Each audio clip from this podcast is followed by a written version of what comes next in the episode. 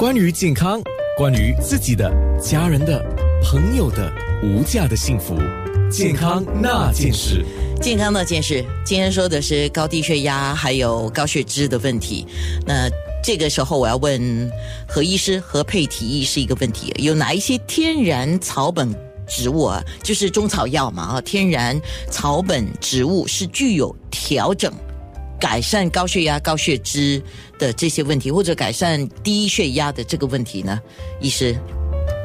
啊。我们天然的草本植物有太多可以改善这三三高的问题了，好比说山楂啦、何首乌啦，还有一些呃呃三七田七，还有丹参，还有一些呃麦芽、三季生、葛根、郁金、女贞子，这些太多了。但是我今天只想提三个比较能够呃具体上的改善这些呃三个大问题的主要的这个。这个草本植物，第一个我们要先来推荐角骨兰，因为角骨兰它又称为天堂草啊，然后呢又是要福音草，所以呢又叫不老长寿药草。那它角骨兰呢，它是很有显著的降低胆固醇，还有甘三酸甘油脂的这个作用功效，还有降低低密度脂蛋白，还有保护更可以保护我们血管内壁，阻止脂肪在血管壁的沉积。还有对动脉粥状硬化也非常的好，可以改善。那它同时也是分解脂肪酸，达到降血脂的目的。那么降低血粘稠度，调整血压，防止血栓形成，保护我们心脏的作用。这是绞股蓝啊，它有很明显很多的保护心血管的作用，也可以调低高低血压。这是第一个绞股蓝。那么绞股蓝，它如果进一步，我们如果说加一点来泡生活上、日常生活上，然后来泡水喝的话，它是更可以说呃降血压啦、降血脂、抗肿瘤，还有保护我们的肝脏，也是很好的。同时，它还有一个补气健脾的作用，还有延年益寿、养心安神、排除毒素，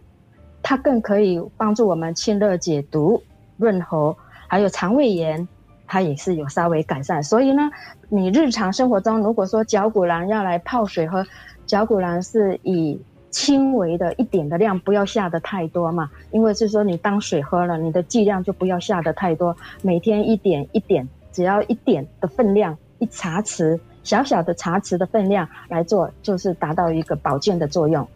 嗯，绞股蓝就是刚才特别提到的，这个可能对我们的。听众来讲哈，他会比较陌生一点。他的写法呢，就是“丝”字旁那个“绞”啊，就你“绞”